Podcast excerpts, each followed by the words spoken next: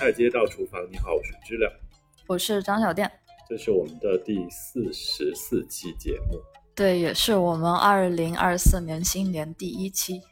对，然后这个季节小店最近这个时间小店还是在欧洲，所以我们还是连线录音。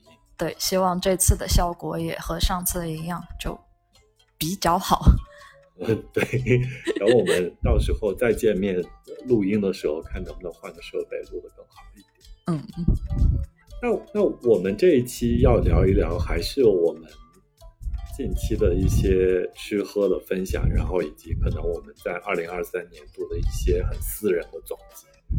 嗯，就是还是和上一期比较像，听起来比较水，但可能也会聊出一些有意思的内容，这样的。对，就是有时候我们做到四五十期，可能有一点瓶颈，但是有那种呃，还是聊聊我们各自的生活和一些感受，可能有一些陪伴感。呃，就是录之前我们都觉得可能没有一些内容，但是聊一聊，聊一聊，有可能有一些挺有趣的事情，我们也觉得值得分享出来给大家。是，所以我们小店先从你那边开始，你那边最近在欧洲生活过怎么样？天气冷吗？就。冬天很冷啊，就每天早上八点天才亮，下午五点多天就黑了，就让人很绝望的那种。而且每天一直下雨。对，所以就是法国政府每年冬天的时候都会就健保健康保险里面会医生会免费给你开维生素 D，就大剂量服用维生素 D。太阳。对对对，就。晒晒太阳合成的维生素就只能靠吃药来补充。嗯，那呃，昆明还是太好了，高原就是阳光灿烂，而且今年没有怎么降温。就是我们录音的前两天，昆明下了几场冰雹，都是在一个下午下了三场冰雹，有点夏天就很疯。对，我。我本来还觉得，冬冬天的时候，如果昆明会比较冷的话，按理来说，就泰国也会要稍微凉快一些。我还期待，就去泰国可以享受一下二十八度左右的暖和，但是不算热的天气。看了一下天气预报，今年冬天就昆明是暖和，泰国就还是很热，一如既往的热，三十四度。嗯，所以冷空气没有吹过他们那边，他们都还是享受着热带季风的吹拂。对，就泰国人今年穿不了羽绒服，但我们昆明人还挺高兴的，因为没有往年那么冷。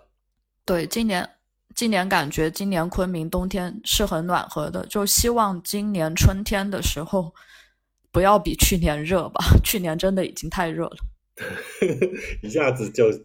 的那个呃，到了不好的回忆，最害怕昆明的对，对，真的是创伤回忆，是创伤回忆。因为现在太好了，倒是对比起来就更强烈了。倒是，就希望今年春天雨水多一点。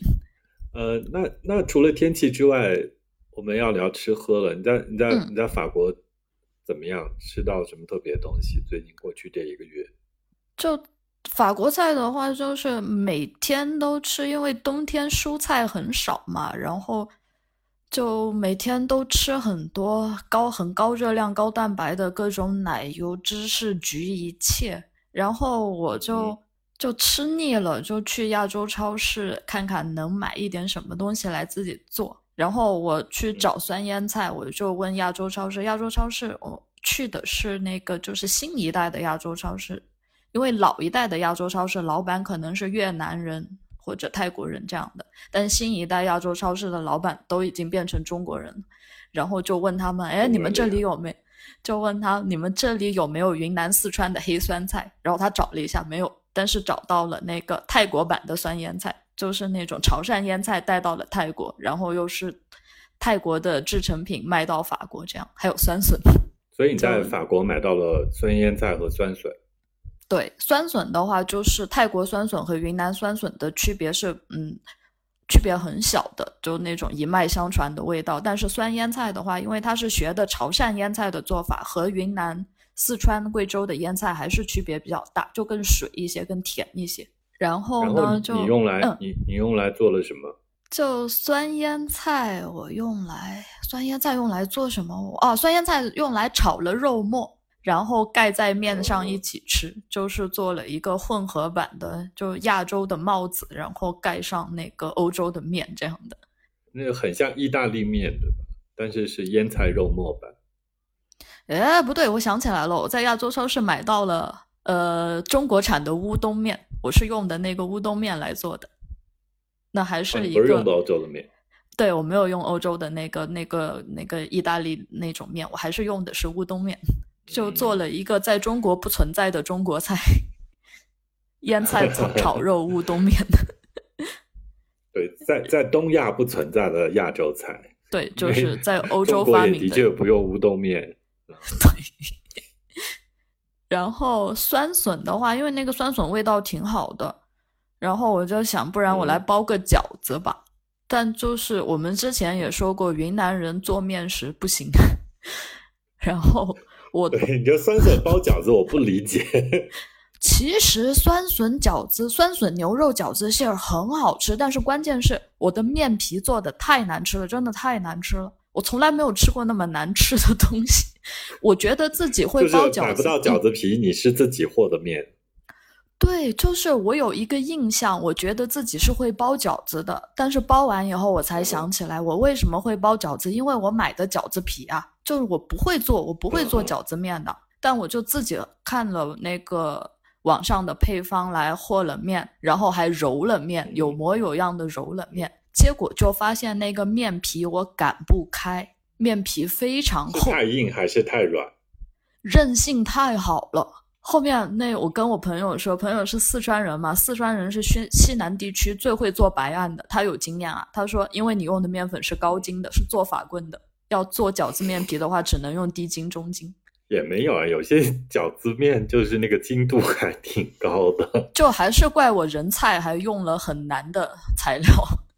然后那个面皮我勉强把它擀开，擀平了，都不是薄的，是平的，可能有个四毫米厚。然后。我就把饺子包起来，包起来，因为就是就觉得自己包的那个面掐不起来嘛，就觉得如果丢在锅里煮肯定会散，我就做了蒸饺。然后那个饺子皮咬一口，我就说真的，我为什么会做出那么难吃的东西来？真的太难吃了，像在吃气球，很厚的橡皮质感，筋道是吧？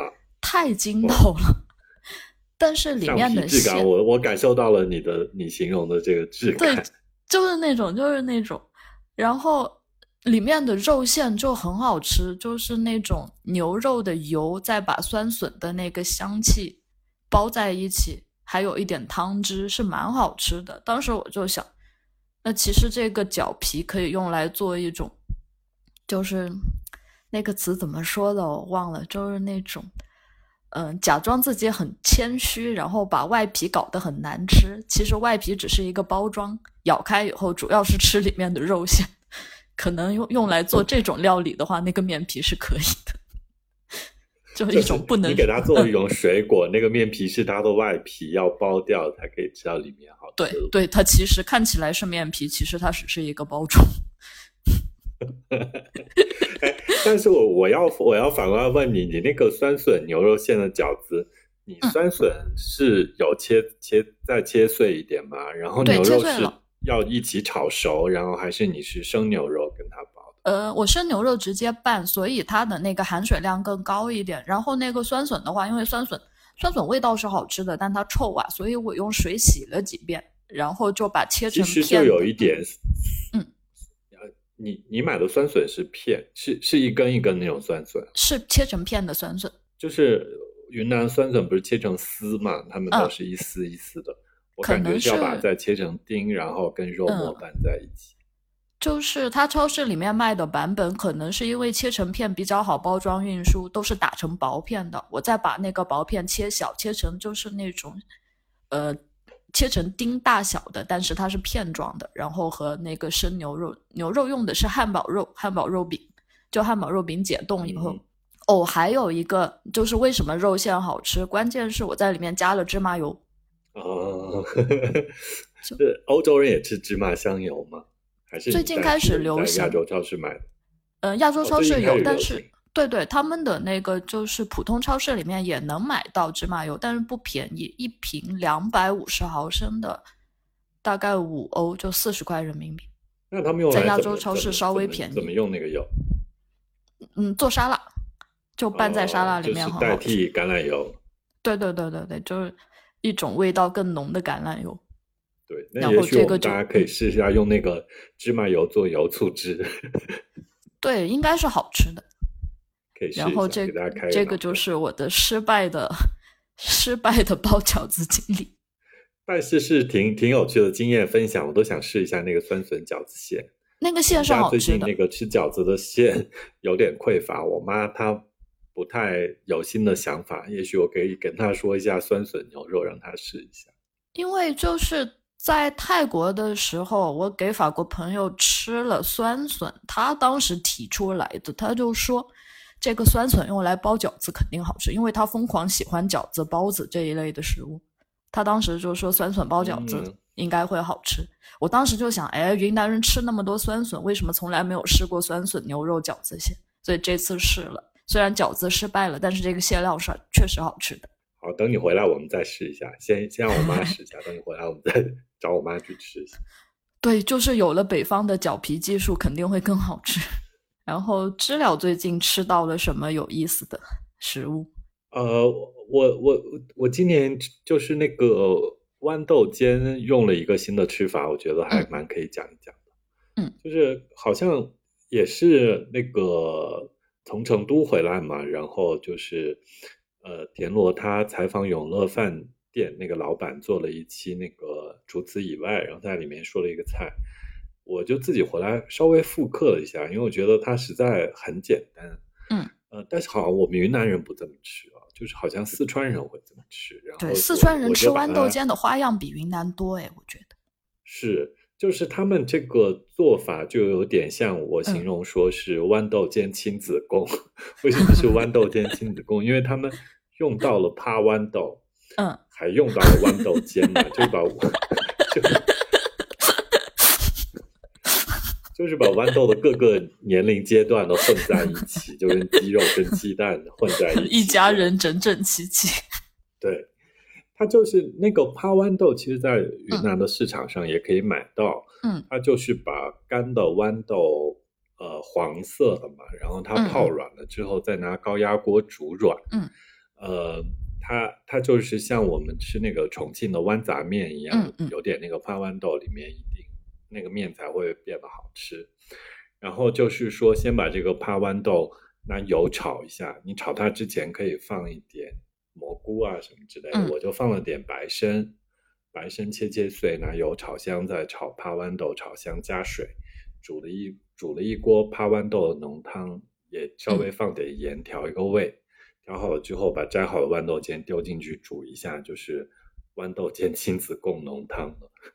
哦，其实它是一种就是浓汤，再加一点蔬菜进去。对，就是比呃清汤的那嗯个豌豆尖听着会好玩一点。然后圣诞节嗯跟朋友出去吃饭嘛，然后就是哦，圣诞节我们去朋友家吃饭，然后嗯就给他们煮了这个菜，然后大家都还挺喜欢。就对清汤没有见过嗯豌豆尖这样的吃法。主要是昆明人不太吃豌豆浓汤，也会这样吃，但是吃的要少一些。就是好像是不是文山早点店他们嗯。煮米线的时候会哦加一点豌豆，嗯，对他或者就把它干脆弄成稀豆粉了，他们好像哦不用豌豆煮这种浓汤，是。这样的话，所以我觉得就是嗯。冬天弄了这个还挺有趣的。对，就那个豌豆浓汤的话，就更浓香，就不像云南人家常吃的豌豆尖的话，就是那种清甜味。但是也也有清甜的豌豆尖煮进去，搭上浓香的话，应该是很好吃的。对，就是 呃，反正豌豆就带来了一些氨基酸的鲜美。其实那个豌豆尖也有那个一股豆香味儿，嗯呃，挺好吃。大家有空可以试一下。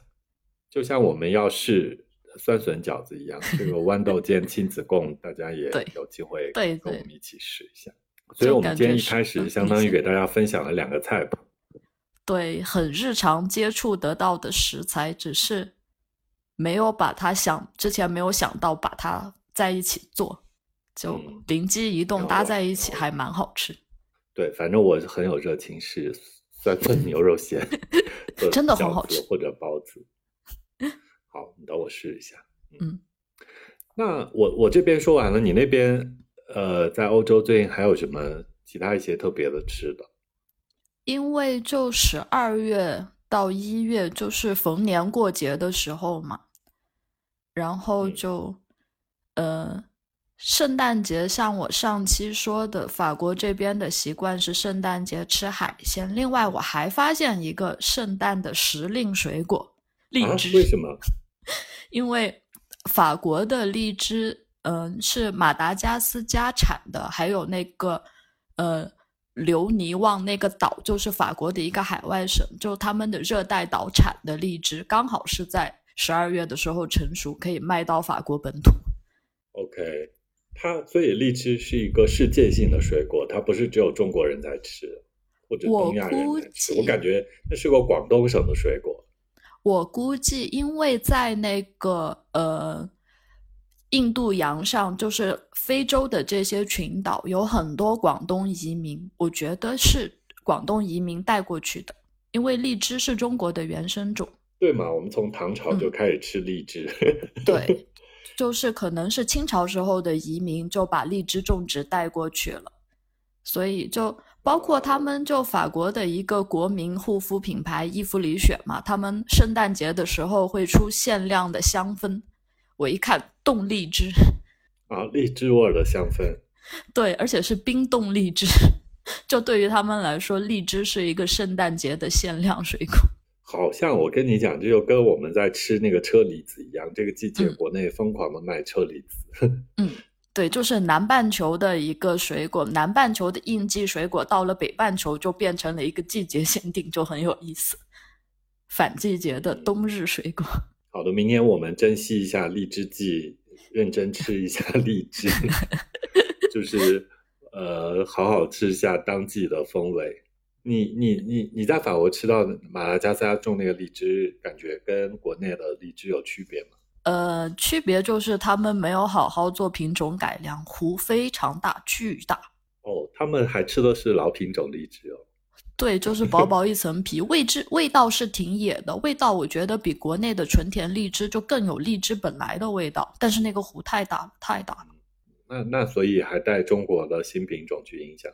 我估计广东就我们的广东同胞很有生意头脑，估计很快就会把荔枝引种到，就是那些就我给法国人看那个荔枝咬开，基本上没有核，只有一点点大的核，全是一坨肉。哇，法国人觉得哇这个东西肯定很好吃。我觉得我们的广东朋友应该会很快把这种新品种荔枝引种到非洲去。就贵味啊，糯米糍，到时候欧洲人吃起来就更加觉得那个价钱很值了。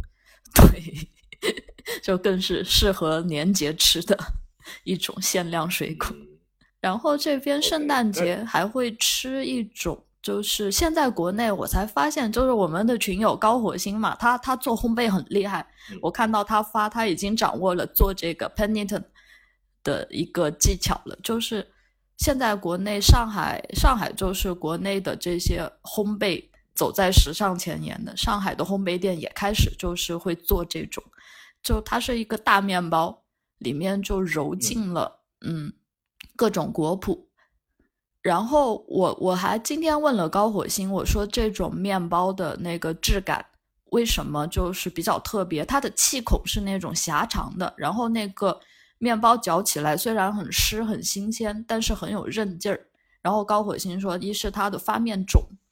就是用的发面的菌种，嗯，比较特别。二是就它面发在那儿，可能放了一段时间，所以就是那个质感会很特别。然后高火星还说了一个很有意思，就是说那个他看到就是说意大利，因为这个 panettone 是意大利米兰的一种传统甜点嘛，然后法国也很受欢迎，现在国内也很多卖。然后他说。呃，意大利人就圣诞节的时候吃这种甜食，就像中国过年做八宝饭一样，就做很大一个，然后吃十天半个月。啊，这个潘尼通可以吃这么久吗？因为它确实就是我们当时我们在超市买的一个有一公斤重，就真的是能吃很长时间。哦，然后高火星说就是哎就是那个现在的潮流在国内真的流行的很快。这个你叫潘尼通，我我嗯刚才搜了一下，它就叫它那个中文叫潘纳托尼，嗯，就是就是反正就是念的不一太不太一样。今年那个 Just Hot，他在圣诞节前也在卖这个。嘉禾啊，嘉禾也是走在时尚前沿。对，就是在昆明，他们也也有面包店，一个大连锁面包店在卖这个，就突然间很红。这个这个面包我第一次吃的时候就没有 get 到它好吃的点，后面第二次吃发现它的那个面确实很耐嚼，而且里面的水果，第一次吃觉得那个果脯就是很甜寡甜，第二次吃就吃出来它里面像什么陈皮丁的那些水果的香气，就第一次没有觉得很好吃，第二次发现确实是好吃。我去年也吃到了一个厦门朋友自己嗯的家庭作坊做的，然后寄给我。呃，我也我我也觉得他那个水果丁可能拿了酒浸渍过，嗯就是嗯水果丁还蛮好吃的。嗯，就水果的香可气很是就是浓的。对，其实我我没有不太 get 它红的道理跟逻辑，因为它其实我我我自己觉得它是一个挺日常跟健康的面包了，因为发酵的很好，是水果香气嘛，嗯它里面其实并没有高油、高脂或者高糖，就是对，不像嗯在过节的时候吃那种很盛大的，一定要有很多油脂、奶油啊，健康八宝饭黄油在里头。对，就很健康，真的很健康，是一个很日常的东西，做的好是很好吃，但你没有想通它为什么在节日的时候突然这么红。我第一次吃就觉得它不好吃，就是没有很惊艳的好吃，就是因像你说的，它的那个面包里面油分很少，所以我觉得它很柴。第二次就觉得它很耐耐嚼的那个嚼劲，其实是另一种好吃。嗯就是健康，就是可能大家现在过节追求健康轻一点。然还有就是这几年嗯。很流行的那个国王饼，是不是在欧洲也依旧流行？对，就是过了圣诞，就是一月新年嘛，然后一月每年一月的第一个星期天，应该是反正就是一月六号前后，然后就是嗯。是吃国王饼的季时候，然后这个国王饼就吃完了 Penitent 就吃国王饼，然后嗯。国王饼我也是这次就看了一下。因为国王饼它现在有各种各样的口味嘛，巧克力口味、苹果口味，但是它的最就最经典的基本口味就是里面加那个杏仁奶油，然后那个杏仁奶油那个词 f r a n g i p a n 呃，就是它和那个鸡蛋花的法语的发音很接近，但是呢，它和鸡蛋花呃一点关系都没有，就。嗯我之前查的时候，我就想，因为他们就是法国有很多那个热带海外领地嘛，我就想他们是不是会把鸡蛋花加到这个馅料里面？后面发现啊，只是名字相似，没有关系的。它里面最关键的原料是杏仁粉。呃，就杏仁粉加在奶油里的杏仁奶油。对，就是它还有一种，就是这种杏仁奶油，就是也是法国那一个经典配料吧。它的各种配比，然后具体怎么样来操作的话，就还挺讲究的，也有点复杂。然后就杏仁奶嗯油、糖，然后它的饼皮的话就是酥皮，奶油酥皮。我印象当中的国王饼，或者说我在国内吃到的国王饼，我感觉就是有那种千层酥，就是对对对黄油和面团一层一层交叠的，就起酥。起的。它就就我我可能没有感觉到那个呃杏仁奶油的这个概念，嗯，呃，或者它可可能我们吃的版本不一样。就国内的版本，他们好像就是一个饼，它里头没有什么奶油的东西，是不是这样嗯可以摆的久一点？它的那个杏仁奶油也不完全是奶油，它还有糖分在里面，就是里面那层糖稀，但那个糖稀里面又有杏仁粉和奶油，是这样的。就我我嗯我印象我在国内吃到就很酥脆的饼而已。那可能 国内版本还是我记错了，我不知道，可能国内版本的馅料就给的少一些。有可能。嗯，所以你喜欢国王饼还是喜欢潘纳通？嗯，我喜欢吃国王饼，主要是喜欢里面那一坨小瓷人，就就就是他们的习惯，就是那对对，幸嗯幸运才可以吃到嘛。就是像中国过年包饺子里面塞个硬币一样。对对对，那就是很幸运才能吃到，就仪式感很足。你的意思？对对，对，而且那个小瓷人就就虽然都做的其实工艺挺粗糙的，但是每个都不太一样，就是那种手工做成的一个小瓷人，我觉得它很好看。那那国内现在都代替，比如说用一个巴达木或者一个什么坚果放在里面，那个坚果是可以吃的。我估计是 食品安全，因为那个东西很容易吞下去卡到喉咙。是有一次我们分切那个国王饼的时候，嗯就发现那个坚果在里面被我们切碎了，所以就会有两个人得到两个国王就是 这两个国王。然后知了，知了就是今年冬天吃了什么年节甜点？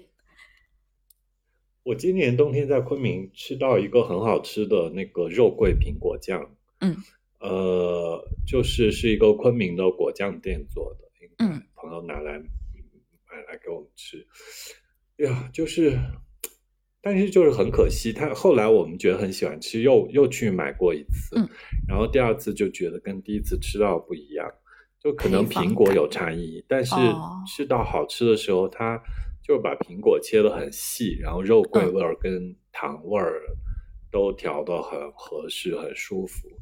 然后嗯。第二次就感觉那个苹果没有第一次那么香甜啊，嗯，呃，所以我觉得可能他用的苹果不太一样，但如果他用一样的苹果的话，那味道都调得很好。我大概很久没有吃这种果酱类的东西了，但是今年呃就是去年底嘛，圣诞节之前吃到那一罐果酱，就觉得吃的很开心跟舒服。我也很爱肉桂苹果。嗯，所以你现在现在欧洲人吃这些果酱吃多吗？在面包店的地方？呃，法国就是我本来一直有个刻板印象，觉得法国是会做苹果肉桂卷的，但他们传统是不做的，传统面包店里面没有苹果肉桂这种东西。然后果酱的话，法国果酱有一个很有名的牌子，就是好妈妈果酱。它的话，它的果酱就是除了那些传统水果，它还会用那个大黄大黄来做果酱，那个是好吃的。大黄是什么？呃，就是一种类似于应该是柑橘科的一种呃水果，哦，但那个我们。对我没有吃过新鲜的，所以我也不知道它新鲜的是什么味道。但是就呃，我之前有印象看过，就说美国人他会用大黄来炖汤，就用来做水果料理。对有点那种感觉就具体大黄是什么样，我还真要查一查，因为我确实没有见过活的。啊，所以你说回来，我说这个肉桂嗯苹果酱，我就觉得可能是苹果的差异很大。你知道，今年在国内流行一个，就去年年底流行一个苹果，真的，我我不知道大家我们听众朋友们听我们节目的人有没有，大家有没有吃过那个苹果，真的很值得夸一夸。嗯，就是不是我们云南产的，是、呃陕西那边种的比较多。然后那个品种是我母校的老师弄出来的，哦，然后叫那个瑞雪，是一个绿苹果，青苹果。那、然后它不是一个红苹果，但嗯是它就是我们吃青苹果一般是夏天嘛，就苹果早熟类的苹果是青的，然后它好吃。它这个苹果是不算早熟，它就正常熟的这个瑞雪，然嗯后是有复杂的苹果味儿，不是嗯酸甜。呃，它有点青苹果那个香，但是同时又很甜，一丢丢酸，然后又很脆，非常脆。哦然后这这个苹果，呃，真的蛮好吃的啊、好像云南昭通那边也有种这个品种，嗯嗯，不知道种出来是不是跟陕西不一样，可能要过几年才能有的对比。对，品种更稳定一些。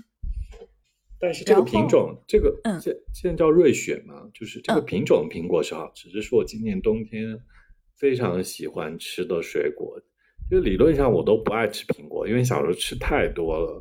但是瑞雪我很喜欢。这个苹果是青苹果的话，因为我不喜欢青苹果，是因为觉得它的皮很硬，皮很磨牙龈。这个青苹果的，就是这个瑞雪的皮怎么样？还挺薄的。嗯，那那我想试一试。然后试试应该嗯，可以。说起苹果，买得到。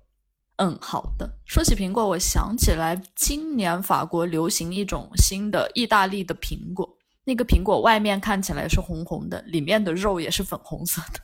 哦，粉红色的肉，对，就看起来很漂亮。我在超市没有见到，但我看到有人说就是在超市，在家乐福是买得到的。我要是买到的话，我还挺想试试。那个苹果就是很漂亮，就说吃起来和普通苹果没有什么区别，但就是漂亮。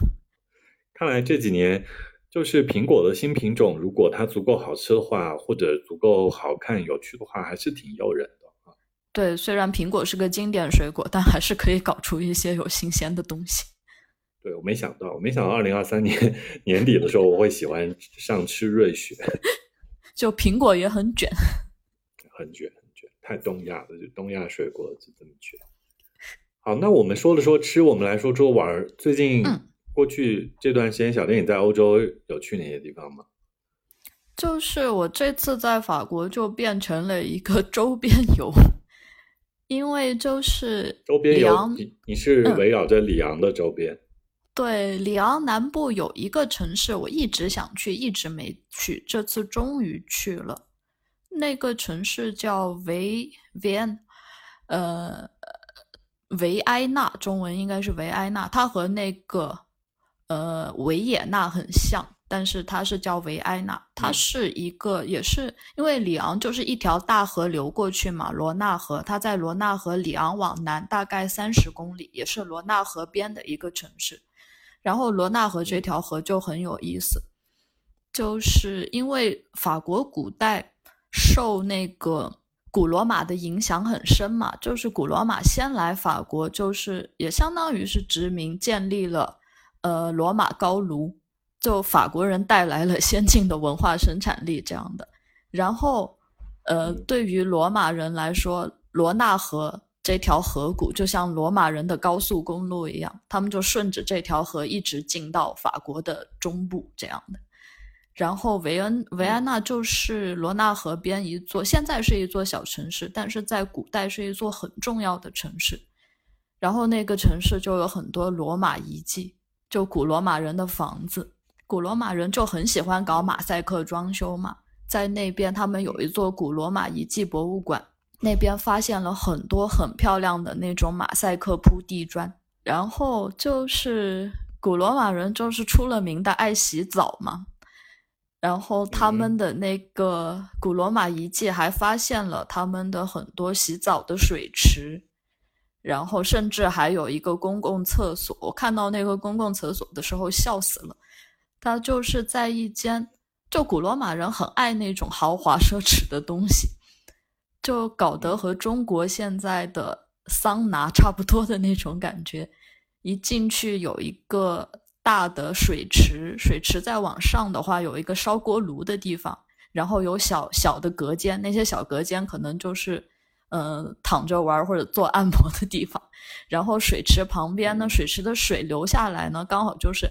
他们砌了那种，就有点像灶台的感觉，但是那个它是一排有好几个小洞，就看起来是灶台，其实是一个马桶。那你就想象那个两呃，它一个转角，呃，墙这边一排转过来还有一排，就可以同时有十多个罗马人坐在那儿，就一边拉屎一边开会，就是这样的一个场面。是这样吗？就真的很好笑，听起来很匪夷所思。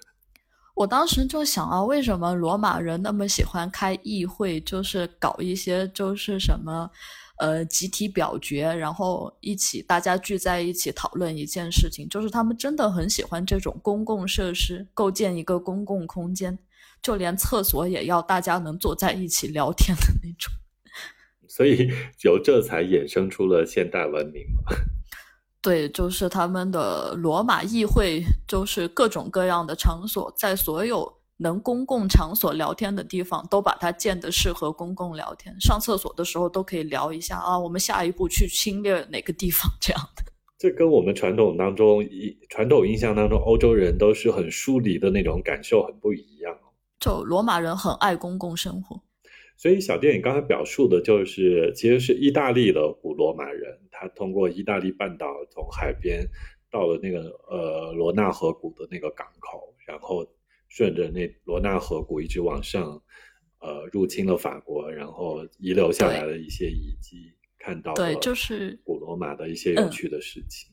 在意大利还不是意大利的时候，就是古代罗马文明最昌盛的时候。然后古罗马大军就顺着罗纳河一路来，呃，当时就是罗纳河上还有一个大城市就是里昂。现在在里昂就，呃，罗马人还有一个很好笑的，就是他们去到每个地方都要大搞基建，建那个斗兽场。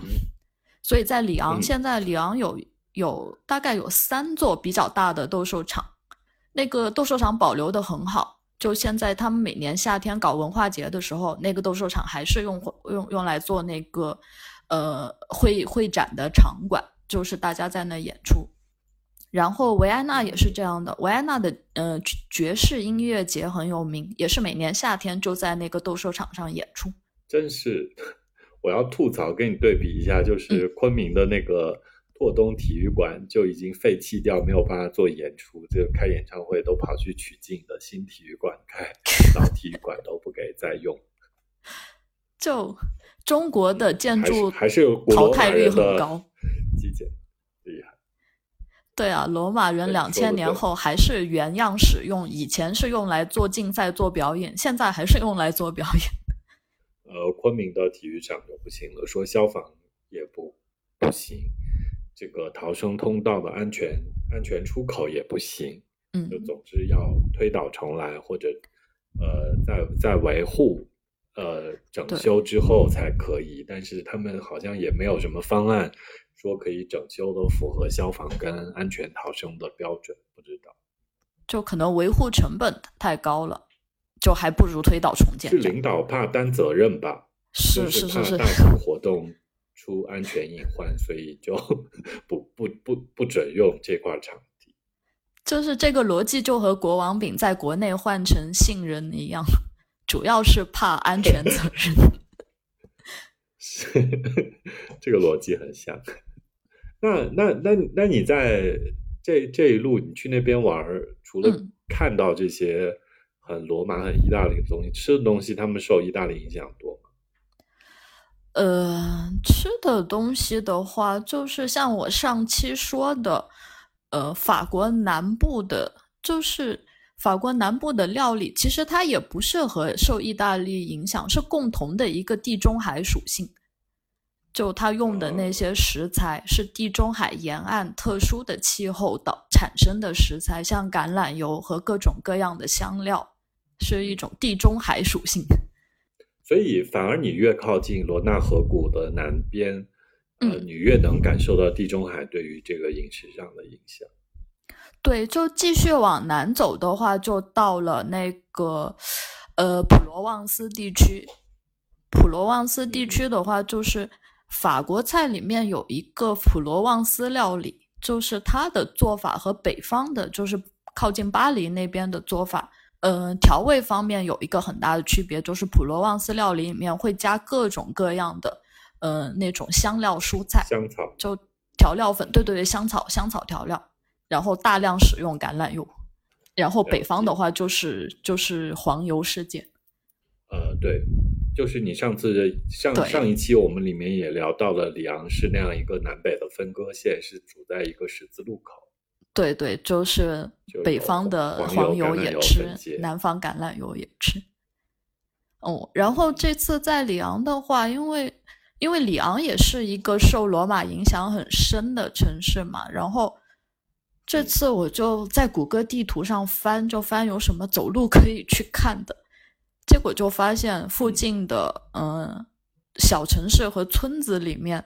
它有一条罗马水渠，就罗马时代两千年前修的，呃，水渠高架桥。然后就就一个很神奇的存在，两千年前的工程现在可以还可以看到，还在使用吗？没有使用了，只是古迹。就是它那个高架桥最高的大概有三层楼房那么高，但是它为了修一条公路，就把它给切断了。就公路两边还有遗存，但是公路穿过的地方已经被全部拆掉了。但是它的就罗马人的砌的各种砖砌出来的花纹都可以看见。然后如果继续往南走的话，还有一个，呃，也是它是同一条管线嘛。那那那个管线它总共修了。八十五公里长，现在能看到的可能总总共共加起来不超过三公里，但是那嗯，那的确就是遗留的部分很少了。你就想两千年，它那么大的一个大工程，巨大的工程，修八十多公里，确实是罗马人爱干的事情，基建狂魔。就是，然后 嗯，现在剩下的最长的一段，可能加起来有个五六百。就连在一起的还有五六百米那么长，就很有意思。然后我就想起来，之前去那个陆良，云南陆良，云南曲靖陆良，就是陆良的陆良坝子也是很适合种植的地方嘛，但是它需要水。然后在一九七十年代的时候，他建了一个，应该是叫红旗渠，也是建了同样的。就和罗马水渠的形制完全一样的一个，呃，水渠高架桥。我当时去到就看到，哇，罗马正统在陆良。而且就很有意思的就是，呃，之前我看过，就是说罗马遗迹出土的时候，就发现罗马的公共浴场里面，罗马人很爱，就大家看起来就觉得罗马人很古典，很有文化，其实没有的。罗马人很爱在公共公共建筑上乱写乱画，然后我在那个 陆良的高架桥，就是陆良那个水渠高架桥也看到，上面有人写“乱丢垃圾是杂种”，就很有罗马遗风。没有罗马遗风，就是小店说到这里，我我我们也说起来，就是在那个滇越铁路上，是不是也看到宜良那边他们？对，写在厕所，写在一个废弃厕所上的 各种辱骂脏话。是，所以这都是这这原来是欧洲遗迹，人类是共通的。对，然后说起这个水渠的话，云南还有一点和法国很像的，就是这种水渠，我在那个弥勒弥勒葡萄田里面也见过，就又是葡萄田，然后又是罗马水渠。就又是一种和法国很相像的地方。是，其实这类水渠在洱海边也挺多，大理那边也挺。哦，对对，我见过从那个苍山上引下来的。是是，它都有一些这种大片的大范围可以灌溉的地方，是不是？它当年。呃，都还需要水渠来进行灌溉，不像现在都有以色列人的技术，是什么滴灌啦、喷灌。对对，而且现在的话，就是加压更方便，用一条那种塑料管道就可以解决的问题。以前确实是要用高架桥来解决。对，以前没有电，要用高差，对，想办法才对对对，可以把水流这么引呃从一个高处引下来，所以修那个水渠都比较高啊。现在就用个泵就可以。就说到那个陆罗马正统在陆良，呃，知了前一阵是不是才从陆良回来？对，我不是之前我们录节目我说招一个那个三个短短线团嘛，然后汇报一下，跟大家汇报一下，我最后成了两个，就招了三个，是一个是去那个义门绿枝，然后到新平嘎撒，再到玉溪这边回来，还有一个是想去那个开元。然后到那个元阳的哈尼梯田，再从这个元江这边回来，这个没有成。然后还有一个就是从昆明到曲靖，然后到陆良，再从宜良这边走滇越铁路回来，啊，这个成了啊。绿枝那个也成了。然后就是前两天刚刚结束了那个曲靖、陆良和宜良那个行程，就是去曲靖看了一下串宝子碑和。陆良的窜龙岩碑，然后走了一下滇越铁路，吃了一些特别滇东北的食物，然后回来这样子。呃，曲靖的这条线，你吃到了什么印象深刻的东西？就是我就是曲靖吃下来，整个就非常不云南，你觉得？就以我现在对云南的了解来说，就是我觉得它不云南。可是，就是那个真尔斯的正统还是在曲靖这一片，嗯就是别的地方是没有这个东西的。而且我们去吃的那家老店是，呃呃，我曲靖的朋友给我介绍，他们从嗯高中的时候就开始吃，他现在也是一个小店。然后嗯我自己之前也去对比了几家吃，然后就觉得那家老店它的那个饵丝，嗯，蒸饵丝的好吃度就是在于它蒸出来不是一坨的，它就很容易的就拌开，那个饵丝的质感上面会有差异，可能。嗯就那家叫北影园，它就是质感蛮好的，然后也是一个呃老店。以前好像听他们说过过很多家连锁，现在又收缩了只有那一家店，嗯就是小小的开在那里，还挺有趣的。我在一个台湾地区拍的那个纪录片上，可能是四十年前的纪录片上看到过他们店，然后四十年前就采访过他他我说 maybe 是四十年前，因为现在都嗯二四年了，可能对八十年代拍的那个记录那片，确实就四十嗯。然后我就说你是不是崔大妈？因为那个纪录片上讲了他们家那个崔大妈，他就说、啊，是一个很老的老奶奶了。然后他说嗯我妈妈姓崔。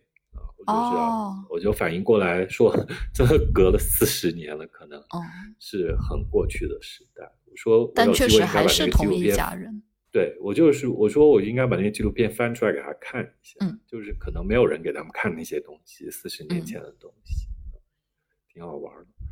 然后我们还吃了那个曲靖辣子鸡嘛，嗯，呃，可是这个其实这个糍粑辣子也的确是曲靖那边独有的，然后它贵州贵州其实一脉相承，是。反而从到了曲靖再往昆明这边，好像昆明自己没有对这个糍粑辣子有什么延展的，就是曲靖辣子鸡，在昆明也是曲靖辣子鸡，大概也是这样。对，嗯，然后还有就是那个陆良米线，嗯。陆良米线真的就没，它还是它吃来吃去，真的还是我在那个云南的大锅米线里面 top 三的存在。就是我现在想，它是跟那个宜良那个八八村的猪脚米线，嗯嗯，不分上下，可能还要好一点。就它就真的第一名啊。然后因为这次是带行程嘛，就提前也约了那个朝鲜蓟煮鸡，然后这个季节也还是有，但是量不大不多。然后我是觉得这个季节的朝鲜蓟吃起来，可能是因为冬天生长的周期比较长一点，它吃起来那个朝鲜蓟的味道非常浓。哦，它纤维粗吗？我们纤维看你剥的狠不狠，嗯。哦，剥的狠的话，其实它只吃个星星，那个星星可能嗯只，呃，有多大啊？星星星星不大，其实就是你切开煮的鸡，蛋大，嗯星星没多少，丢头很大。嗯，啊，所以但冬天的味道更浓。更浓。就是嗯夏天那个产量大那个时候吃，我印象当中没有这么浓的味道。嗯那确实值得冬天吃一下，夏天就感觉味道更水，有点芦荟的味道。是，就是有股那个浓郁的药味、药草味一样，然后那个苦，有一丝丝苦，你回甘的那个嗯感受还是挺明显。嗯不过这个行程总体上就是特别中原，就是呃，我我这三个行程其实都是云南一个非常小的小侧面。这个嗯小。侧面的曲靖陆良的这个感受，就是它真的，呃，可能仿佛是中原文化对于云南影响的前前线，就是嗯。它甚至比昆明地区还中原一些的那种感觉。嗯那就是你是还去了德宏路江坝？是吗？哦，德宏路江坝是另外的行程，嗯就是是跨年的时候去的，嗯，然后那就完全和呃中原文化离得很远的一个行程。对那个行程跟中原文化离得很远，云南的另一个侧面。对，那个是大侧面了，我觉得那个那个侧面很大，因为嗯呃，我我上次上一期节目我们也说可以预告聊一下这个事情嘛，因为这个、嗯这个团是一个定制的朋友，就是你老那个团的客人，他跟我定制的一个行程，然后他约了他的朋友来一起走，所以也没有公开招募，嗯然后就是私人小团，大家一起走了一趟。啊，那我走下来，因为我其实坦白讲，我对于德宏，我其实没有那么大的深入的了解。我在对这个团之前，我其实整个十二月也在那边待了很长一段时间，然后我又带了一个带了一次去，我就是整个在那边，呃，十二月又花了可能有半个月时间在那边，呃，我我我还觉得挺有趣、挺好玩的，就是去到了很多之前我自己都没去到的地方。我们的大概的行程是从宝山开始，呃，宝山之后我们先。去了往南去了一下失店，就滇西小哥在的那个地方，然后去看了一下契丹人留下来的一些或真或假的遗迹，但是他们的连接肯定是真的，就元朝那时候有契丹人在那里。然后我们从失店又往北去了百花岭，在百花岭呃泡了野温泉，但这一路其实就是沿着怒江的河谷，嗯。呃呃。泡了好几个温泉，然后怒江坝边上那个温泉就特别喜欢，然后就那个可以一身泥的那个温泉吗？对对对对，我就说，我就我就泡很感叹嘛，因为我还是要多去几次的印象是，其实我我我第一次去的时候只泡了一下旁边村子里的那个温泉，就十块钱一个人吧，但是水很烫，下不去，但拍照很好看，就是。它像一个无边界的泳池，背后就是宽阔的怒江流出河呃河谷的怒江，就是拍照非常好，但水特别烫。我去第一次去那几年，后来第二次去，我们在里面一个帐篷营地，那个帐篷营地的水就它调它稍微调试过一下，然后几个池子温度就比较合适，然后它那里就可以走到江边更缓一点的沙滩上。那个温泉水还会从那个沙滩底下渗出来，然后整个沙滩就是特别烫的，然后可以拿那个泥巴敷身体，然后旁边就是热敷按摩，就对啊，它就按，然后它旁边就是怒江。我说我要是 带着跟屁虫，我就跳下怒江了，可是没有 跟屁虫，还是有点不敢，就没跳下去。怒江水看起来很平。怒江水看起来很平缓，其实还是危险，它有暗流在里面。是你你因为而且你在岸边那个是淤泥或者是那种沙子，它其实你踩不好会有点陷进去的感觉，所以你要游，你不能踩顺着那个沙滩往下走。你顺着沙滩往下走的话，就是还是要有一个跟屁虫会保险一点。嗯，你游的话，你要要踩嘛，还是要有跟屁虫保险一点，没有带。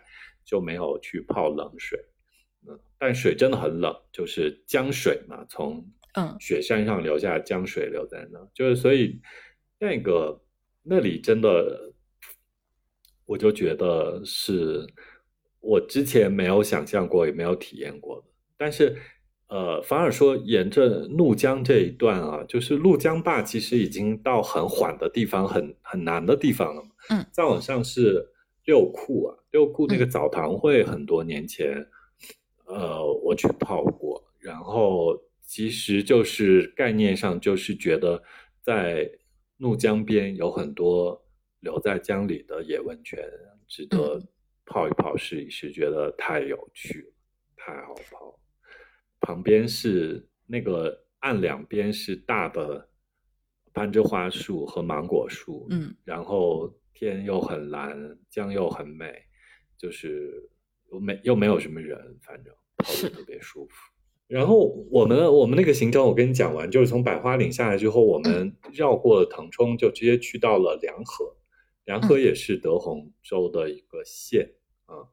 德宏州是有两市三县，我们这次都跑了。两市就是芒市跟瑞丽市，三县就是梁河、盈江和陇川。我们先到凉河，之后从凉河下到盈江，再从盈江我们去到了陇川的护撒，然后护撒是，呃，护撒是一个狭长的小坝子，海拔高一点，所以是阿昌人在那里。嗯，那个坝子很美，非常静谧，然后也不大。嗯，早上早一点去，冬天去看的那个云海、和山都太美了，啊，非常静谧。然后再下来到陇川那边，我们去了一下王小波的故居，就是他当年在那做知青插队的时候，对就是可能写那个一只特立独行的猪的那些农场原型里的事情在那里。然后我们在那吃到一个竹子的主题的餐厅，然后他就是拿竹子的，他拿嫩的笋的笋皮包的饺子，他就是 跟你刚才说那个一样，那个 那个饺子皮它是粘不，它粘不到一起的，对吧？这个笋也粘不到一起的，所以它不是下锅煮的，它是蒸的。嗯，然后但是你夹起来还是可以夹起来，它很薄。就有点像灌汤包，里面有汤汁，就很不像云南菜，无法想象它是云南菜。呃，然后我们从陇川那里就又到了瑞丽，在瑞丽啊，就不巧的是碰上了那个一寨两国，还是一一马跑两国的那个马拉松，然后我们就没有在瑞丽待太久，但我们还是去了一个缅甸回族，特别好玩那个地方。那个地方有空我我也要带约你去一下，有点不好找。但他们说他们是缅甸回族，我觉得其实是罗兴亚人，对缅甸罗兴亚人，嗯，他们待在那里很多地方，一个家族，呃，男生在烤饼做粑粑，呃，和拉奶茶，然后女生在煮粉，一个很大型的家族，然后中文也讲的蛮好，然后他们就说他们是缅甸回族，然后做一些缅甸北部的食物，很印度，很印度，对对，呃，对，然后我们就。瑞丽短待了一下，我们到了遮放，从遮放那里又去了三台山，然后又到了芒市啊。这一路就在芒市结束这个行程，就是整个把芒市的两就德宏州的两市三县都都跑遍了，算跑透了。我觉得啊，但有些很边境的地方没有太去。这一路我觉得挺好玩的啊，看再有没有机会公开招募一下看。能不能招到朋友们一起再去玩一下？你们去的时候那边就还算安静是吗？好像前一阵就是缅北打仗嘛，又把炮弹丢到那个丢到解告去了。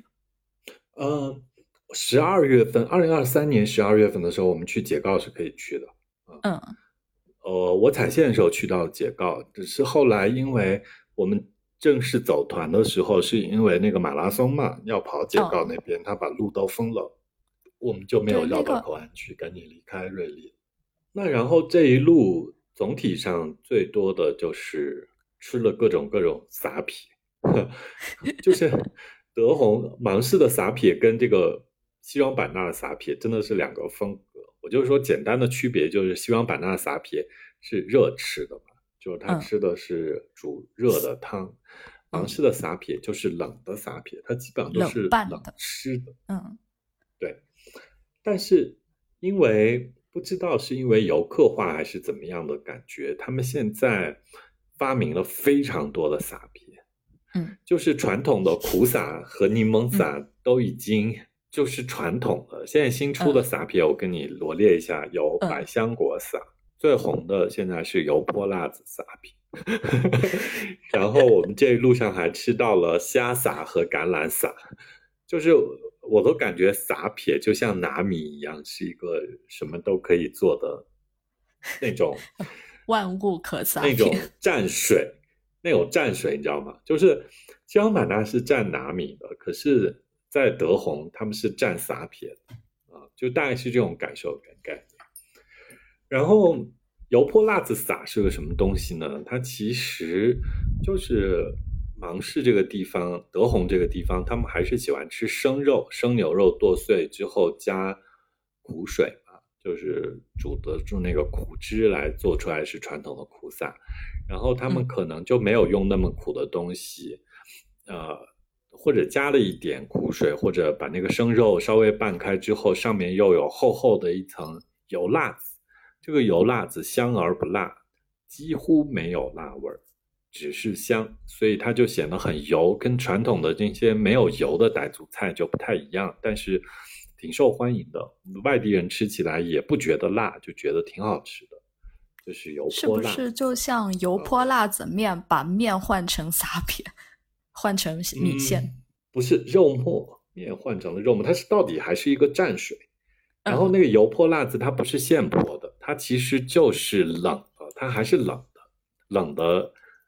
很浓稠的那种油辣子，不稀不不算那么油，但是也还是有的，就是粘稠一点的油辣子在撒撇上。呃，是这几年那一片很流行的风格。对，新的融合风。然后虾撒是我们去遮放那边，他们当地人受了呃上海人的扶贫吧，就是 呃就是会帮他们在那里种罗氏虾和养罗氏虾和大闸蟹，然后就他拿那个罗氏虾的虾肉生虾肉剁剁碎，然后加猪肉什么的，把它一起做了一个撒皮。然后橄榄撒是在那个呃三台山上。德昂族的人做的，他们用那个橄榄树皮做那个撒，但是就是很撒撇感，它跟澜沧吃那种生撒那种橄榄生还不太一样，那个是干的，它这个是撒撇是潮的嘛。然后因为他们那边现在还种了很多夏威夷果，然后他们也把夏威夷果做弄出来做坚果撒撇，这个坚果撒撇很像花生汤，就是就是新的花生撒，不。很像西双版纳吃那个花生南花生南米，就是因为对我就因为吃了这个坚果撒撇，就是我就是觉得德宏州的撒撇就是西双版纳 州的拿米，他们实在太像，反而这个撒撇跟这个撒撇不太像。撒西双版纳撒撇是另外一种，一路吃的挺有趣的事情。有没有那种餐馆就是专门做各种各样的撒撇，然后撒撇宴？呃，我我们其中有一餐就是专门吃的一个撒撇，他就是基本上把他们家每种撒撇都摊开来在桌子上，然后周围一圈米线和什么烤的牛肝、牛连田什么一起的，然后再弄点猪皮，大家一起蘸着吃，就撒撇盛会。但是就是像虾撒、橄榄撒跟坚果撒，又是另外的，要去特殊的店才可以吃的，就可能是新研发出那个。对，新研发出来那个传统的那个撒撇，就已经我觉得很丰富的撒撇店，它就是苦撒、柠檬撒、百香果撒、油泼辣子撒，基本上就是传统的这几种。油泼辣子已经是让人觉得他们很有新意了。是。哦，对，我一直想问的是，那个橄榄撒用的橄榄树皮，它是哪种滇橄榄吗？还是那种滇滇橄榄？滇橄榄啊，所以它的树皮也是有回甘的味道吗？对。那这个我也很想吃看看。得我呃，就是我觉得撒撇就还好，就是因为它是有一点渗透出来，有点酸味儿嘛。嗯。但是德昂族的人拿那个树皮做的肉丸子的那个质感和吃起来的口感还蛮特别。嗯，德昂族就蛮喜欢用橄榄树皮来做调味的。嗯，就是芒市的德昂族是有这种感受啊。嗯。就跟澜沧那边的傣族跟哈尼族、德昂族可能有点像。用这个橄榄树皮，嗯嗯，啊，听你说了以后就很想再去怒江吧。对，就是很值得去那里玩一下，那一条线很丰富的，嗯，那一条线玩一下，甚至下到湿店那边也都很好玩。湿店那边他们吃很多 木姜子树枝，嗯，就是你知道德德宏这个芒市那边吃早点也都新拿那个木姜子的。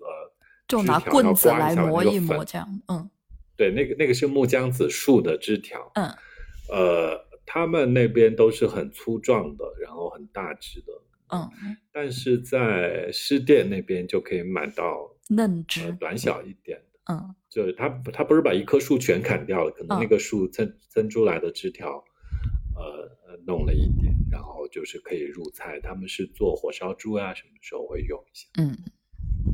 我也买了一些呢，等你回来拿给你。好，挺好玩的这些调料啊，还有还有一些很复杂的调料，就是我们有机会再来详说。这次就专门说一下这个撒撇，这个撒撇，德宏州去那边真的就是是撒撇盛宴，就不把这些撒撇都试一下，就是有一点可惜。对，就感觉撒撇也是有无限可能的。就之前我们也聊过，云南的就是。呃，小家庭餐馆也好，农家乐也好，就是充满了无限的创造力。嗯，是的。等大家有机会来跟着跟着我一起往这个德宏这边走，就试一试这些撒皮。嗯，那那我们差不多就是近期分享行 程，近期分享聊一个多小时了。是。我们我们现在要进入到年度总结了。对哦，我先我再岔一下，我要分享一个，也是一个近期的经验，就是呃，葡萄酒那个塞子拔出来以后，如果一瓶葡萄酒没有喝完，那怎么样会可以把瓶塞再塞回去？是因为你在法国喝了很多葡萄酒，对吧？就我看到了法国人的做法，就嗯。对我们上次有朋友来，然后那一天喝了六瓶葡萄酒，然后你们几个人喝了那么多？六个人其实还好。然后就是关键是我学到了，如果就是开一瓶酒没有喝完的话，怎么样把那个瓶塞再塞回去呢？因为那个瓶塞是拔出来以后它就膨开了嘛，它形状是嗯比那个瓶口更大的，所以就。拔出来以后，他就很难再卡回去。然后法国人会怎么做呢？他会拿一把刀，把那个软木塞塞小，呃，切小、削小以后，然后再把它塞回去。哦，就是可以把那个软木塞再削的锥形一点，然后让它再就是一个很简单的办法。但之前就从来没有想到，就看到善于喝葡萄酒的法国人这样做，才恍然大悟，原来我们可以这样来做。就是我们又被消费主义陷阱害了。就以前我们喝那个葡萄酒没喝完，感觉都要在宜家买一个买一个塞子或者，就是对，然后你才可以把剩下的葡萄酒又又再塞一下才。其 实不用的，用水果刀削一削那个塞子，再可以又可以把它完美塞回去了。嗯，哎，那你这样再说起来，你是不是在法国还吃到一些特别的奇怪的食物？这上个月，呃，这个没有吃到，因为就季节不对嘛。但是就和法国人聊食物，就开了眼界。就法国人吃起奇怪的食物和云南人不相上下的。就比如说，你举几个例子。就云南人，呃，绿化带里面的旱金莲，他们是吃的。就旱金莲是什么？就是那个。一种呃金黄色的花，然后你在绿化带里面肯定见过，因为那个东西很好长，也很漂亮。它的叶子可以吃，花可以吃，种子也可以吃。就说那个旱金莲花是用来做沙拉的，就拌在沙拉里面又好看又好吃。然后旱金莲的叶子和种子是有芥末的味道，嗯，就是一种芥菜。它是哪一科的？我还真不记得了。但是它的它应该不是那个，就不是那个，就是芥菜类的。呃，它长得很漂亮，芥菜感。对，就是它有类似芥末的味道。然后法国人吃花的话会吃旱金莲，然后南瓜花的话，这个就云南人也爱吃，也爱吃南瓜花，这个比较寻常，就是对很接近的东西。然后呃，之前我们去弥渡不是吃到了嗯钱麻吗？法国人也吃，就就是这种会辣手的东西，他们也吃。法国人真的就是，就我我这次在德宏也看到菜市场里卖钱麻，他们也会吃钱麻。让我不要碰，对，但德宏人也会吃钱麻。就就是这种农业传统国家吃起各种各样的食材，真的一点都不手软。就不管你会不会辣手，照样吃。然后法国人就还会。法国人很爱吃，和中国不太一样的就是法国人很爱吃动物幼崽，就各种乳猪、乳牛、乳羊。然后吃啊，就是我们我们都吃烤乳猪嘛，他们也是烤的，但他们就是像中国这边吃烤乳猪，然后呃，但是烤乳牛、烤乳羊就基本上没有，但他们吃。对，很少见，就就不会把那么小的幼崽都处理掉吧。就动物幼崽是要养大了换钱的，但法国人就是吃起幼崽来毫不手软。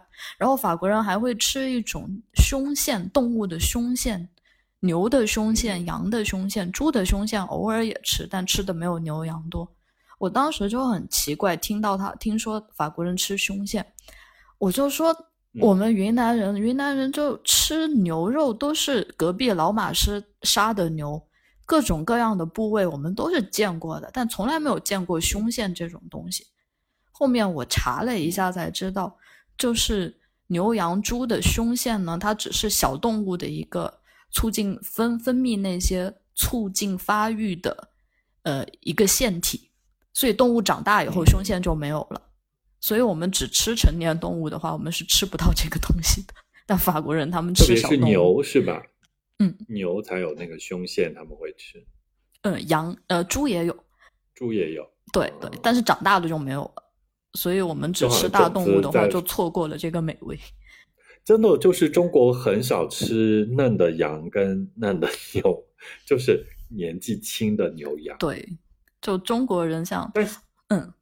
你说，但是我跟你说，那个那个什么啊，就是 现代工业所导致的那个奶牛这个产业，还就是因为要要弄牛奶嘛，用牛奶就是那个牛都要怀孕嘛，对吧？嗯，怀孕了它就会生下来，生下来如果它是一个小公牛的话，对于牛奶牛奶厂来说，它就没有用，它就要把它处理掉。嗯，其实奶牛场的那些嫩的。小牛、小公牛，嗯，很多，但是好像没有人吃那些，就是卖给别的地方了，就是卖卖给别的养牛场或者怎么样，嗯，我我不确认，或者把它养大一点再卖给法国人，太远了，太远了吧？因为这个东西，嗯，在在法国很贵，但也许高级餐厅可以去奶牛场找一下定制。定制年轻的小公牛，看一下有没有好吃的部位可以开发出。听起来有点残忍，对，有点残忍。就中国人的话，就不吃动物幼崽，但中国人的替代品就是各种植物的幼崽，很嫩的豌豆尖啊、瓜尖。瓜嫩黄瓜花上的脸的嫩黄南瓜，对对对，瓜花上连的小嫩瓜。好，那我们现在来进就进入总结时间。二零二三年度，嗯，我们要分享一下从菜街到厨房，知了和小店印象深刻的食物。小店，你先讲。就是我印象深刻的食物呢，就还是在泰国。我是觉得我在泰国虽然在泰国时间很长，但我。爱吃的东西其实一直都是舒适区里面的，都是在泰国吃潮州菜，就是什么蚝烙啊、猪脚饭啊，那些是我很爱吃的东西。但是就是真的很泰国的东西，我相反吃的少。那这次我终于吃到了，就是在泰国的菜市场上看到看到卖，但以前我不敢吃，这次终于走出了舒适区就吃了，是那个蚝仔生蚝仔。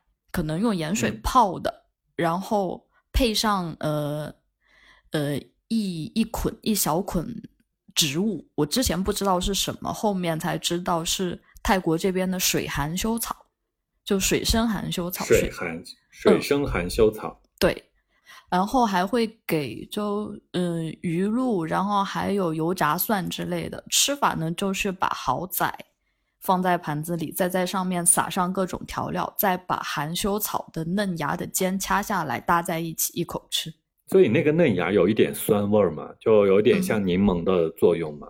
有点涩，我觉得泰国人和云南人有点像的，就是喜欢吃植物的苦的和涩的味道，就用那个苦涩味来衬托蚝仔的鲜味。嗯，听起来是一个很清新的料理。嗯。然后再加上那些，就是它的那些佐料，还是有一点受受广东影响的，就是各种炸蒜、炸蒜粒啊，然后还有呃鱼露啊之类的这些东西带来更重的调味。但是含羞草的嫩芽和蚝仔的味道又是比较清爽的，就搭在一起很好吃。有趣，是在泰国吃到的。对，泰国菜市场边，嗯，菜市场上会卖，就是他给你就看到菜市场会卖。对，就之前一直看到没有敢尝试，这次终于买了。就他给你一个小塑料袋，里面什么东西都配好，回家去自己掐下牙来，然后再把佐料放上去就可以吃。然后这次在泰国还吃了一个以前我一直看到但不敢吃的东西，就它的泰文名叫 “foi 铜”，就意思就是 “foi” 是线的意思，“铜”是金黄金的意思，就黄金线。之前我一直以为那个东西是染色的，因为它的那个就鸭蛋黄的那种鲜黄色，我之前就不敢吃，觉得是色素。这次终于尝了一下，非常好吃，非常上瘾。它的做法很讲究，是一个功夫功夫甜点啊，它是一种甜食，就是把那个蛋黄和糖加在一起调匀以后，嗯，就有点像挤奶油一样，把它挤到烫水里面，就蛋黄就在烫水里面就烫成了丝，成了形，然后再把它卷起来，对对，现形，嗯，再把它卷起来，有的是烘干，然后有的是再加上更多的糖。就真的非常好吃，很上瘾。然后它是一个蛋黄和糖做成的东西。对对，因为泰国人喜欢金黄色嘛，就觉得这个东西是招财的。然后做一些宗教仪式的时候会摆这个，用来做贡品。然后这道菜，呃，这道甜食后面我查了一下，因为我呃今年呃春天去泰国之前，我去了葡萄牙嘛，在葡萄牙就看到很多那个。蛋黄料理就是那种修道院修女的拿手拿手甜点。就葡萄牙是，嗯，葡萄牙修道院有用蛋黄做甜点的传统，是因为，呃，蛋白是用来做那个衣服上浆用的，蛋黄的话就，呃，不能浪费嘛，剩下所以对对，就用来做蛋挞各种各样的料理。然后呢，葡萄牙和泰国的。呃，历史上的商业往来很早就开始了，所以泰国的很多甜点，包括水果，水很多水果我们觉得是泰国原生种的，但其实都是葡萄牙带过去的。葡萄牙又是从南美洲带过去的，就走了这样的一条海上线路。然后那个泰国的很多甜点也是受到葡萄牙的影响，其中就是这个蛋黄金线，就是葡萄牙的当时的一个受过葡萄牙影响的一个希腊人带过去的。那你你刚才解释那个很有趣，就是说葡萄牙它是把那个蛋黄剩下来，是因为那个蛋白拿去染色做衣服了，是一种很古老的年代的做法。对，就是修道院传统。对，导致了大家很喜欢吃这个蛋黄。现在反而没有这样的做法了，是蛋白被浪费下来，能拿去做蛋白粉或者别的什么东西。但是蛋黄的这个甜点还是让人满足感十足的。是。就每个时代都有不同的被浪费的东西，可能过一阵 蛋白又又被翻出来用来做什么就新鲜的东西。嗯，非常有趣的观察，弄得我都很想试一下吃，但是可惜得去泰国才能吃到。我这次从泰国回来，我给你带带那个佛一通，我真的很喜欢那个东西，那个东西就很可惜，国内淘宝的那些代购店里面没有找到。OK，可能是不太。不太被人发现的，对，但在泰国是很家常的一个食物。所以小店二零二三年印象深刻的就是盐水蚝仔配了很嫩的含羞草，对呀，还有这个蛋黄甜点，对对 o 对。然后我那下面我说说我的，嗯，我今年我二零二三年我们录节目之前我也硬是回忆了一下，我当然就是刚刚从德宏回来那个油泼辣子撒是我让让我印象最深刻的。我觉得好吃的食物，因为它也离现在很近嘛。哦，我我觉得它，它它甚至让我想到西安。对啊，就是油泼辣子面的撒撇版本。对，但是它其实没那么辣，它就是比小米辣的那个辣味淡多了，它只是香，嗯，很浓郁的肉蘸水啊，我可以这么走。油泼辣子肉冒蘸水蘸米线。是。是可以蘸一切有点干脆的东西都很好吃。然后我再回顾一下二零二三年，我就是年初的时候，我不是也去了那个，呃，平边和平边那边嘛，然后我就不是去了那个白河桥、人字桥，再往下走，滇越铁路那个人字桥再往下走那个地方。就是那次是我跟乱石一起去的嘛，我们就在那吃那个白切鸡，还是让人印象深刻的。就是它是个土鸡，鸡味儿足，但是它又非常嫩，嫩的可能堪比广东人煮的那个白切鸡啊。呃，蘸料也是非常呃广东广西的那个沙姜，就是让人印象非常深刻啊。是我觉得，就以前我只觉得普洱的鸡才好吃，现在我也认得，就是白河桥那个鸡我也很喜欢。就还是鸡种好，对，鸡种好，鸡的品种好，我们以前聊过。然后还有就是，呃，也是十月份吧，不是跟尼老走的那个景迈山到琅勃拉邦嘛？嗯，我们去孟连的那个季节，到孟连那个季节刚好是牛油果季，嗯，然后在那里吃到了牛油果炒鸡蛋，哎，打开了我一个新世界跟思路。我现在会把牛油果煮在那个小锅米线，嗯我也觉得好吃，就无穷的创造力。对对对，是好吃。主要是有了产量，然后当地的人就会把它来无限的放到的家常料理里面。对，它其实是一个一桌牛油果主题的呃宴席，你可以这么说。对对然后牛油果炒鸡蛋是其中让人印象深刻一。切。就我当时去普洱，然后去了一个茶店，茶店老板娘刚刚从孟连牛油果接回来，她也是给我看了各种各样牛油果的料理照片。对就是它，嗯，不是一个传统的意义上的水果，它可以用嗯咸口的做法做，其实是有无穷的想象在里面，对，就嗯是油脂感强。对素食牛油，嗯然后还有就是回顾一下我们二零二三年去到的地方嘛，我好像没有去什么地方，去的地方不多很少。然后呃，就是去了福州，在秋冬天的时候，嗯然后 就非常值得吐槽，我们吃到一个酸辣汤，就是非常福州口味，是在福州那个龙窟山饮食店吃的。嗯，然后就没有想到它那个酸辣汤还有非常浓郁的甜味儿，所以就是让人印象深刻。你当时说福州料理的话，我就想肯定是甜的。对它，它叫酸辣汤，可是我呃上来竟然是甜的，没有很 辣对吗没有很辣，酸和甜的味道更重。嗯，几乎没有辣味。辣子主要是装饰，颜色好看。所以我我的我的总结大概是这样。那二零二四年你有什么想去的地方吗？呃，现在已经二零二四年了，二零嗯嗯，我我我我大概从二零二三年的秋天反应过来这个事情，我很想走，但是没有走，没有走成。那个时候，我希望二零二四年可以走成吧，就是开车走一下那个德贡公路，就是从德清可以开到贡山。嗯我都没有勇气走，是因为不管是德清还是贡山，都离昆明有点远。如果是我开自己的车，要先开到德清或者开到贡山才可以走这条路，就是有有一点有有有有一点觉得路途太遥远。对，开单程还可以，往返太累了，就觉得 想汽车回家整很久。对，所以希望二零二四年可以走一下这条路。对，希望也可以，我们可以团一个团一起玩，一起玩的话就会更有意思。